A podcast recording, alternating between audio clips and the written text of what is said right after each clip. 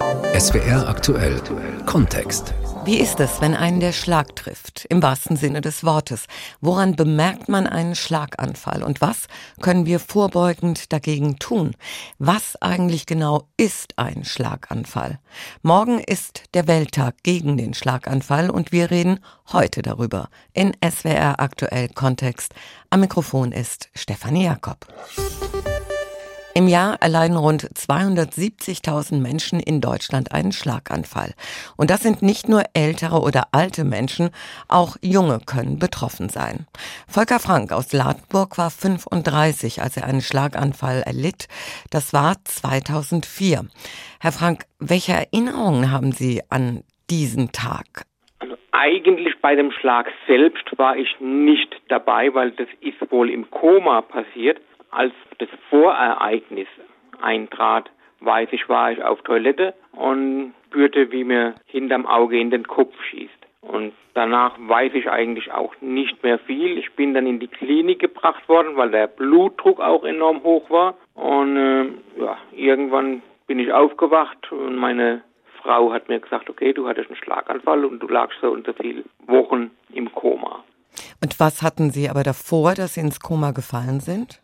Weil der Hirndruck eben immer so enorm hoch okay. war, mhm. haben die Ärzte wohl entschieden, okay, um das Ganze zu äh, beruhigen, muss er jetzt ins Koma, weil die haben auch da eine Hirnblutung, also ein geplatztes Aneurysma festgestellt, hin, hinterm Auge oder im, im, Kopf halt. Die haben das geklippt, aber der Hirndruck ging einfach nicht runter und um den Hirndruck zu beruhigen, haben sie mich ins Koma gelegt.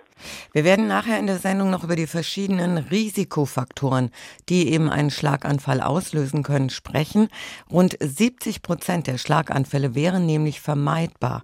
Herr Frank, wie, wie ging es Ihnen damals? Wie war Ihr körperlicher Zustand? Der körperliche Zustand, also ich hatte auf jeden Fall Übergewicht, Adipositas, wie mir der Hausarzt immer gesagt hat.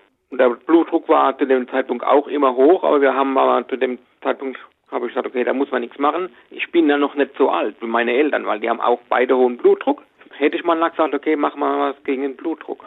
Welche Folgen hatte der Schlaganfall bei Ihnen? Sie haben uns schon gesagt, mehrere Wochen im Koma und als Sie aufgewacht sind, was war dann? Tja, ist Deutschland aus der EM ausgeschieden gewesen und äh, meine linke Seite war komplett gelähmt. Oh Gott. Und Sie wussten ja erstmal nicht, was los war. Ihre Frau ja. hat zu Ihnen gesagt, Du hattest einen Schlaganfall. So ist es. Wissen Sie noch das Gefühl? Können Sie das beschreiben? Ich wusste im Moment gar nicht, was die jetzt von mir will. Ich mit dem Thema Schlaganfall hatte ich mich zu dem Zeitpunkt noch gar nicht auseinandergesetzt. Erst im Laufe der Zeit will man ja wissen, was Sache ist. Und Herr Frank, wie schwer war der Weg, ja, ich sage mal, sich wieder zurück ins Leben zu kämpfen? Sie mussten ja einiges neu lernen. Ja, also ich musste von Grund an alles neu lernen. Laufen. Ich bin aus der Reha-Klinik im Rollstuhl entlassen worden. Und dann so ein Punktstock, an dem konnte ich mich einigermaßen bewegen. Am Vierpunktstock konnte ich mich einigermaßen bewegen. Ja, und wie gesagt, in der Klinik im Rollstuhl sitzend entlassen zu werden, ist nicht gerade das Tollste. Und mit viel Geduld, denke ich mal, und viel Disziplin ist geschafft, dass es Ihnen nach ein paar Jahren wesentlich besser ging. Einzige, was einem übrig bleibt. Man muss die Krankheit annehmen und muss eben kämpfen, muss sagen, okay, kann nicht angehen, dass die Krankheit mich dermaßen runterzieht. Man muss dagegen ankämpfen. Das schafft man nicht immer, oder? So ist es.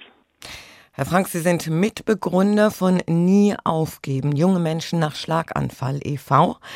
Der Verein ist aus einer Selbsthilfegruppe entstanden und, das habe ich auf der Homepage gelesen, es geht um regelmäßige Treffen, Erfahrungsaustausch, Fachvorträge und gemeinsame Unternehmungen. Ja. Was nehmen Sie mit von diesen Treffen? Was tut besonders gut? Also es ist auf jeden Fall immer gut, wenn man sich in einem Umfeld bewegt, wo sage ich mal, wo alle die oder fast alle die gleiche Krankheit haben, ja. Es ist niemand da, der sagt, oh hier du Trottel, komm, mach schnell, alle, die dabei sind, wissen, was für eine Krankheit wir haben und äh, der eine hat es schlimmer, der andere hat es nicht so schlimm. Und es sind, es sind ja auch einige äh, Nicht-Betroffene dabei. Also Angehörige? Angehörige ja. oder auch Freunde von den Angehörigen oder wen auch immer. Und äh, das tut einfach gut zu wissen, es, es ist ein einigermaßen normales Umfeld, in dem man sich bewegen kann. Aber wenn Sie sagen, ja, man wird da nicht irgendwie als Trottel hingestellt oder so, ist das oder erleben Sie das im Alltag? Also ich persönlich nicht, aber es gibt Mitpatienten in unserem Verein oder in der Gruppe, die berichten öfters mal, oh, als ich da über die Straße gelaufen bin, weil ich ja so einen torkeligen Schritt habe, wurde ich als besoffen dargestellt. Das höre ich immer mal wieder. Und ich kann mir vorstellen, dass so eine Gruppe, also wie Selbsthilfegruppen ja auch, einfach eine Sicherheit geben, oder? Auf jeden Fall. Ja. Es ist halt ein geschützter Raum, in dem man sich bewegt, wo die Leute wissen, okay, die Krankheit existiert, der hat es oder diejenige hat es und man kann sich einfach so geben, wie man ist und muss nicht immer der starke Max spielen. Herr Frank, wer interessiert ist an Nie aufgeben, junge Menschen nach Schlaganfall e.V., was soll der machen? Kann der sich einfach bei Ihnen melden? Ja, wir haben ja ein Kontaktformular auf der Homepage. Einfach dieses Kontaktformular, die Daten reinschreiben, sagen, okay, hier, tralala, hopsasa, ich melde mich dann bei denjenigen. Und wir nehmen dann Kontakt auf und dann sehen wir weiter, was Sache ist, was man tun kann. Wunderbar. Ich danke Ihnen vielmals, Herr Frank, für das Gespräch. Gerne. Volker Frank, er erlitt mit 35 Jahren einen Schlaganfall und hat später den Verein Nie aufgeben, junge Menschen nach Schlaganfall mitgegründet. Und alles ist anders. In SWR aktuell Kontext sprechen wir über den Schlaganfall jetzt mit Miriam Hilker. Sie ist Präventionsexpertin der Stiftung Deutsche Schlaganfallhilfe. Frau Hilker, wie kommt es eigentlich zu einem Schlaganfall? Ja, ein Schlaganfall ist eine Durchblutungsstörung im Gehirn. Man unterscheidet da zwei verschiedene Formen. Es gibt einmal die Verstopfung. Da verstopft ein Gefäß im Gehirn durch ein Blutpfropfen, ein Blutgerinnsel und das Blut kann einfach nicht mehr weiterfließen und äh, die Bereiche, die dahinter liegen, werden nicht mehr ausreichend mit Sauerstoff und mit Nährstoffen versorgt und sterben entsprechend ab. Das ist die eine Form des Schlaganfalls, mhm. die auch weitaus häufiger vorkommt. Dann gibt es noch die Blutung. Da reißt oder platzt ein Gefäß im Gehirn. Es kommt zur Einblutung und auch hier werden die Bereiche dahinter nicht mehr ausreichend versorgt und äh, können somit absterben. Das heißt, wenn diese Bereiche eben nicht mehr versorgt werden, dann kommt es zu Sprachstörungen, zu Lähmungen zum Beispiel. Welche Symptome gibt es da noch? Genau, je nachdem, wo der Schlaganfall im Gehirn stattfindet, kann auch ein unterschiedliches Zentrum betroffen sein. Also typisch sind eben äh, die Sehstörungen, dass man zum Beispiel eine Seite nicht mehr wahrnimmt, also eine Seite des Gesichtsfeldes, oder auch das Gefühl hat, Doppelbilder zu sehen, oder so das ja, Gefühl, als würde man durch ein Milchglas schauen. Sprachstörungen können auftreten, dass man nicht mehr richtig sprechen kann. Man würde zum Beispiel ja lallen, dann gibt es aber auch so eine Form, da spricht man sehr abgehakt, wie im Telegrammstil. Und andersrum wäre es auch möglich, dass ich Sprache gar nicht mehr verstehen kann. Wenn jetzt zum Beispiel jemand irgendwas von mir wissen möchte oder ich einen Satz von äh, einen Satz wiederholen sollte, dann weiß ich gar nicht, was er von mir möchte typisches Symptom wären auch eben die Lähmung, dann in einer Körperhälfte. Das kann ganz unterschiedlich ausfallen, zum Beispiel äh, ein Arm, ein Bein oder auch die komplette Körperhälfte. Und es können auch ja, Schwindel oder sehr starke Kopfschmerzen auftreten. Das heißt, wenn ich jetzt die Vermutung habe, ich weiß es ja nicht sofort, jemand hat einen Schlaganfall, dann gibt es eben diese Möglichkeiten, das sehr schnell zu bemerken. Zum Beispiel bittet man äh, denjenigen oder diejenige zu lächeln, richtig? Genau, das ist der sogenannte FAST-Test. Und jeder Buchstabe in diesem Fast ist quasi eine kleine Aufgabe oder Frage. Und das erste, das F, steht für Face. Das ist das, was Sie gerade angesprochen haben, dass man eine Person bittet zu lächeln. Und bei einer Halbseitenlähmung ist das halt nicht mehr möglich. Da würde ein Mundwinkel herabhängen. Mhm. Dann das A steht für Arms. Da würde man die Person bitten, beide Arme zu heben. Und auch das ist bei einem äh, Schlaganfall nicht mehr möglich. Das S steht für Speech und das sind eben die Sprachstörungen und das T für Time, dass man möglichst schnell den Notruf absetzen soll. Und das ist quasi ein relativ einfacher Test, mit dem man überprüfen kann, ob jemand einen Schlaganfall hat. Und ein Schlaganfall, der kündigt sich ja nicht über einen längeren Zeitraum an, sondern äh, stürzt aus heiterem Himmel auf einen ein. Wenn ich dabei bin, wenn das jemand erleidet, habe ich dann nur die Möglichkeit, sofort den Rettungsdienst zu rufen oder kann ich selbst auch noch etwas machen? Also man sollte wirklich direkt den Rettungsdienst rufen und nicht zum Beispiel selber ins Krankenhaus fahren, zum Hausarzt oder abwarten, sondern beim Schlaganfall ist es eben möglichst wichtig, so schnell wie möglich zu reagieren, weil man nur ein gewisses Zeitfenster hat und da eben immer den Notruf absetzen, weil die einen dann direkt auch zur nächsten Stroke Unit, also zur Schlaganfall-Spezialstation bringen, wo dann die entsprechende Behandlung stattfindet. Sie hatten gesagt, in einem gewissen Zeitraum. Wie lang sollte der sein im Idealfall? Ja, im Idealfall sollte man natürlich direkt den Krankenwagen rufen. Man hat aber ein Zeitfenster von so circa viereinhalb Stunden um die Behandlung bzw. Therapie einzuleiten. Und es ist so, dass es äh, ungefähr 330 zertifizierte Stroke Units in Deutschland gibt. Das heißt, quasi von allen Orten, also man sagt so 95 Prozent der deutschen Städte und Gemeinde, ist eine Stroke Unit innerhalb von 30 Minuten erreichbar. Also sollte, wenn man den Schlaganfall erkennt oder den Verdacht hat, es eigentlich möglich sein, möglichst schnell ins Krankenhaus zu kommen. Also sind Sie mit der Versorgungsdichte in Deutschland zufrieden? Was die Stroke Units angeht, auf jeden Fall. Da ist die Versorgungsdichte und auch die Qualität sehr hoch.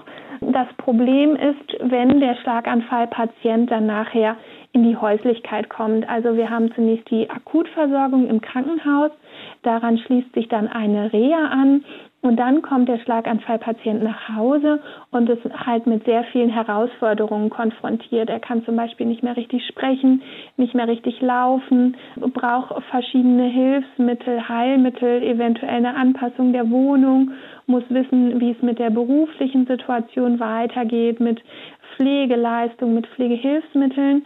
Und ähm, da muss halt noch viel getan werden, weil diese einzelnen Sektoren in Deutschland nicht gut miteinander verknüpft sind. Also wir haben die Akutversorgung, dann die medizinische Reha und die Häuslichkeit, die quasi alle mehr oder weniger getrennt sind. Und ähm, wünschenswert wäre quasi eine integrierte Versorgung, dass die Infos auch äh, von Anfang an bis zum Ende dann auch bis zum Hausarzt weitergegeben werden. Und das ist bisher leider noch nicht der Fall. Nach Krebs und Herzerkrankungen ist der Schlaganfall die dritthäufigste Todesursache. Und ich habe gelesen, Frau Hilke, dass 70 Prozent der Schlaganfälle vermeidbar wären. Wie? Mhm. Also es gibt bestimmte äh, Risikofaktoren, die zu einem Schlaganfall führen und die ich auch vermeiden kann. Dazu gehört zum Beispiel der Bluthochdruck den ich vermeiden kann, der ein sehr großer Risikofaktor für den Schlaganfall ist. Der erhöht das Schlaganfallrisiko um das bis zu vierfache. Dann kann ich ähm, beeinflussen, ob ich mich bewege. Das ist ein Lebensstilfaktor. Ob ich an einem äh, Diabetes mellitus, also der Zuckerkrankheit, erkranke. Wie ich mich ernähre, spielt eine große Rolle. Entsprechend auch mein Gewicht. Das hat wiederum Einfluss auf äh, Fettstoffwechselstörungen, meine Cholesterinwerte, die auch ein Risikofaktor sein können. Ein weiterer wäre der Alkoholkonsum, den ich reduzieren kann. Genau, und auch auf das Vorhofflimmern, was auch ein Risikofaktor ist, habe ich einen Einfluss, sodass man diesem Schicksalsschlaganfall eigentlich nicht ja, ungehindert ausgeliefert ist. Liegt es ausschließlich an der individuellen Lebensführung oder gibt es auch so etwas wie eine genetische Veranlagung für den Schlaganfall? Ja, also es gibt eine familiäre Belastung, die auftreten kann. Da ist es jetzt nicht so, dass es ein Schlaganfallgen gibt sozusagen, was vererbt wird. Man weiß mittlerweile, dass es das Zusammenspiel verschiedener Gene ist und dass vor allem die ähm, familiäre Vorbelastung für bestimmte Erkrankungen. Das wären äh, Bluthochdruck, die Zuckerkrankheit und Fettstoffwechselstörung, die wird vererbt. Aber auch hier ist es so, dass ähm, die Wirkung der Gene durch das eigene Verhalten, also durch eine gesunde Lebensweise, überwunden werden kann. Und kann ich eigentlich, wenn ich einen Schlaganfall hatte und auch eine Lähmung oder eine Sprachstörung oder sonst etwas, trotzdem wieder komplett gesund werden? Die Möglichkeit besteht auf jeden Fall. Es liegt natürlich immer an der Schwere des Schlaganfalls und auch wie schnell die Therapie eingesetzt hat. Das heißt, wie viel Gewebe wirklich kaputt gegangen ist. Mhm.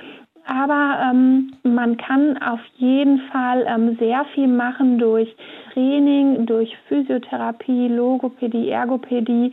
Man braucht da allerdings, das muss man dazu sagen, auch Ausdauer und Geduld, weil sich das schon hinziehen kann und ähm, ja viel Disziplin. Aber man kann schon auch ja, viele Fähigkeiten wieder zurückerlangen und es ist so, dass im Gehirn dann auch andere Teile die ausgefallenen äh, übernehmen können über die Zeit. Ich habe gelesen, dass rund 30 Prozent der Schlaganfallpatienten im ersten Jahr eine Depression bekommen. Die wird aber häufig verkannt bzw. einfach auf den Schlaganfall zurückgeführt und eben nicht als Depression behandelt. Ja, das stimmt. Also viele Patienten haben dann die sogenannte Post-Stroke Depression. Das kommt sehr häufig vor. Und auch hier sollte man äh, standardmäßig eigentlich ein Screening machen auf die Depression, weil das natürlich auch den Therapieerfolg beeinflussen kann, aber es kommt sehr häufig vor, das stimmt. Und ähm, auch Wesens- oder Charakterveränderungen können nach einem Schlaganfall auftreten.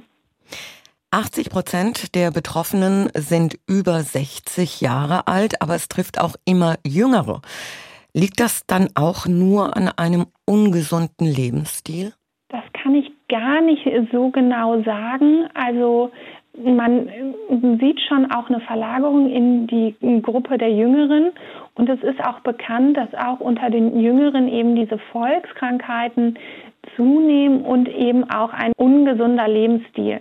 Zum Beispiel sind ja auch mittlerweile mehr Jüngere von einem Diabetes betroffen, dem Diabetes mellitus Typ 2, wo man früher gesagt hat, das wäre der sogenannte Altersdiabetes.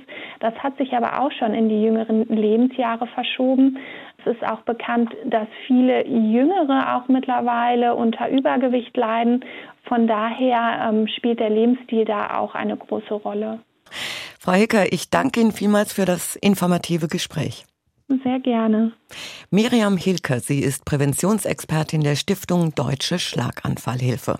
Das war SWR Aktuell Kontext mit Stefanie Jakob.